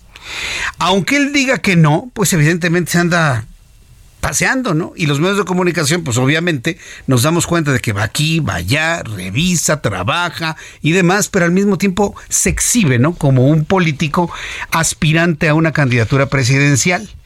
Mi compañero Paris Salazar, reportero del Heraldo Media Group, nos tiene las respuestas que a cuestionamientos de legisladores panistas hizo el secretario de Gobernación y dice, no, yo no, yo no estoy de campaña, yo ando, pues ando trabajando, ¿no? Adelante, Paris, gusto en saludarte, bienvenido, muy buenas tardes. Buenas tardes, Jesús Martín, amigas, amigos de El Heraldo de México. Esta mañana en Colima, el secretario de Gobernación, Adán Augusto López, aclaró que no se trata de una gira proselitista y promoción personal la presentación de la reforma constitucional en materia de seguridad pública a los congresos estatales. Ante diputadas y diputados del Congreso de Colima, Adán Augusto López aseguró que se trata de un ejercicio democrático para exponer las modificaciones constitucionales a las legislaturas locales. El diputado panista Crispín Guerra Cárdenas le señaló al secretario de Gobernación que la gira por los congresos parece más una campaña de posicionamiento político que una presentación de la reforma. Adán Augusto López dejó ver que en los próximos meses podría iniciar una campaña proselitista, ya que es uno de los tres presidenciables de Morena para el 2024. Escuchamos cómo lo dijo el secretario de Gobernación, Adán Augusto López. Comentarle al diputado Crispín Guerra Cárdenas, no ando en campaña, diputado, no coma ansias, a lo mejor ya mero sí, pero ahorita yo no ando en campaña, yo ando pues siendo parte de un ejercicio democrático que no se vio, no se ha visto nunca en la historia de este país. Bueno, los gobiernos panistas vivían para otras cosas, ¿no? Entonces, por eso no, quizás no le, no le entienda a eso. Y en otro episodio de las declaraciones en contra del expresidente Felipe Calderón, el secretario de Gobernación Adán Augusto López dijo que las armas utilizadas en el operativo Rápido y Furioso no tenían chip de geolocalización, por lo que no pudieron ser rastreadas como estaba programado. Adán Augusto López ha visitado 18 congresos, con el de esta noche en Baja California Sur y mañana será el 19 en Durango, para buscar el respaldo a esta reforma constitucional a la Guardia Nacional. Jesús Martín, la información que te tengo. Muchas gracias por la información, París. Buenas noches, tengo pendientes. Hasta luego, que te vaya muy bien. Esto es lo que sucede con Adán y le aplauden, ¿no? ¡Ay, bravo! Digo que son como personajes de, del cine, de la televisión, los políticos. Pero si usted está preocupado, si usted está preocupado por lo que ocurre en México y que nomás no vemos quién puede ser un presidente que, que resuelva toda la, la problemática que tenemos, no se preocupe, tenemos 42 de la oposición y como 4 o 5 del Movimiento de Regeneración Nacional posibles. Yo creo que es un universo enorme, todavía, ¿no? Es un universo enorme. En donde tiene problemas es en Brasil. Ahí sí, para que vea, están en, están en problemas. Porque en este momento, rumbo a la segunda vuelta de elecciones para presidente en Brasil, los brasileños solamente tienen de dos sopas. Dos sopas. O Jair Bolsonaro, reelegido con todos los escándalos que ha provocado desde su posición de ultraderecha, o Lula da Silva, acusado de corrupción y de la corrupción pasiva y lavado de dinero. Imagínense la posición de los brasileños. Elegir al malo o al menos malo o al más malo. Eso sí para que veas una tragedia política en un país como Brasil. Aquí por lo menos todavía tenemos un universo para visualizar pues alguien que pueda administrar correctamente nuestro país e inclusive algún hombre o una mujer que todavía en este momento no lo tenemos en la vista mediática. ¿Por qué no pensarlo así?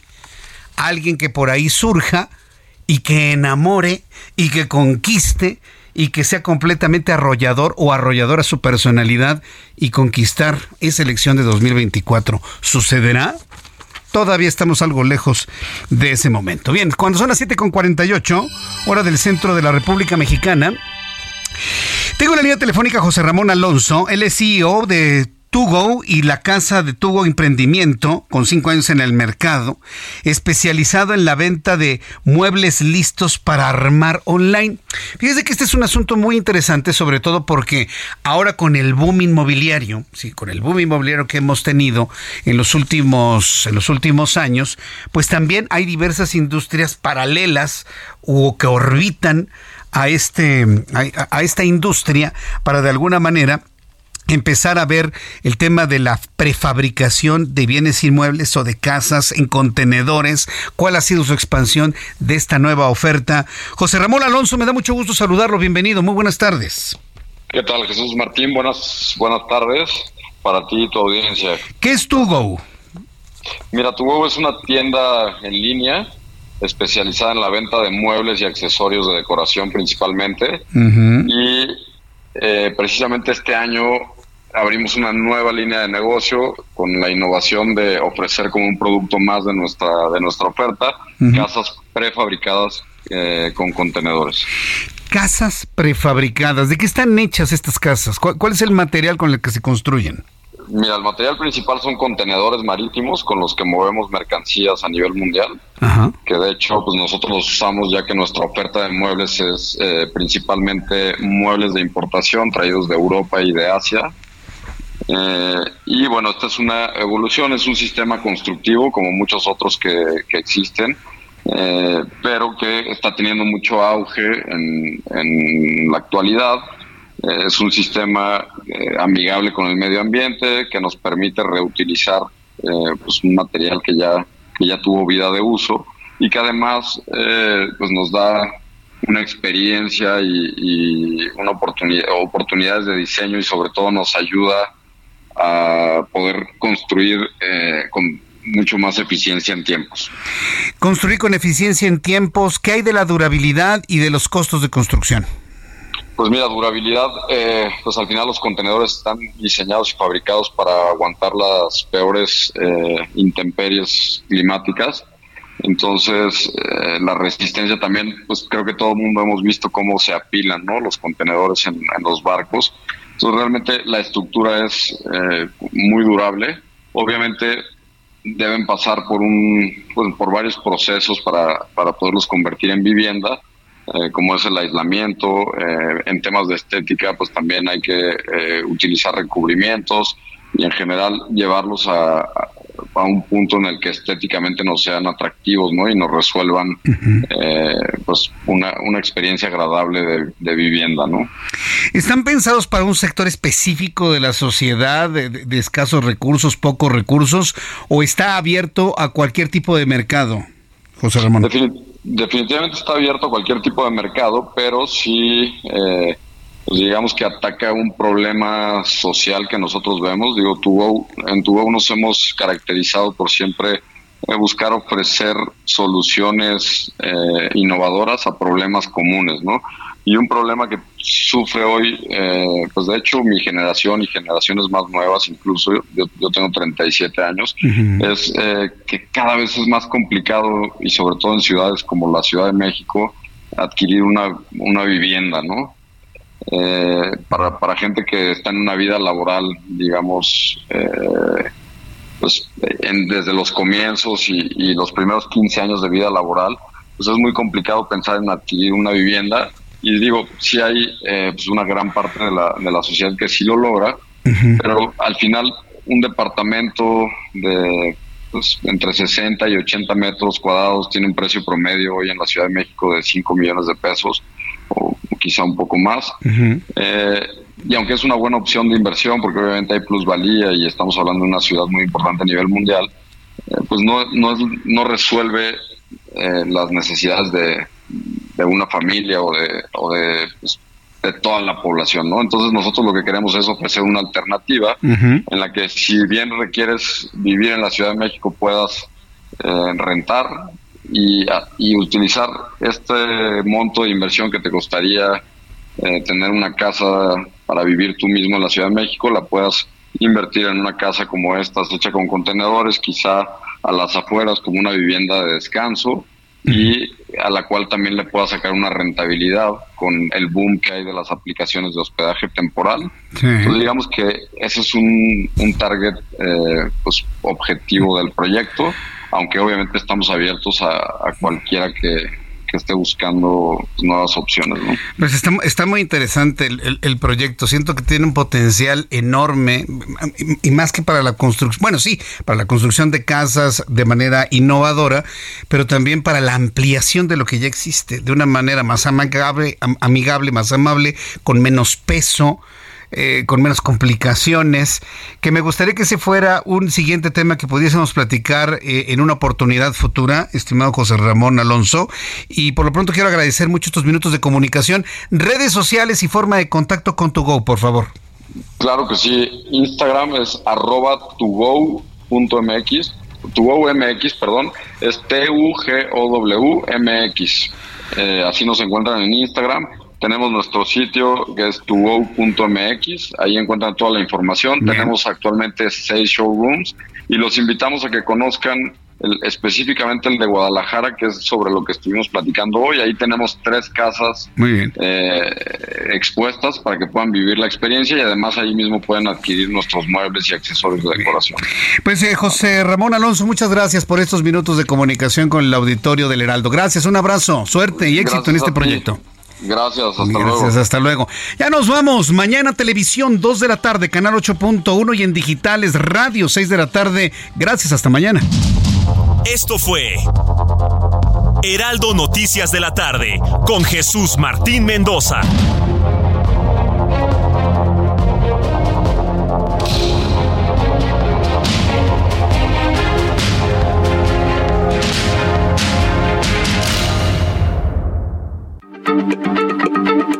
Heraldo Radio, la H se lee, se comparte, se ve y ahora también se escucha.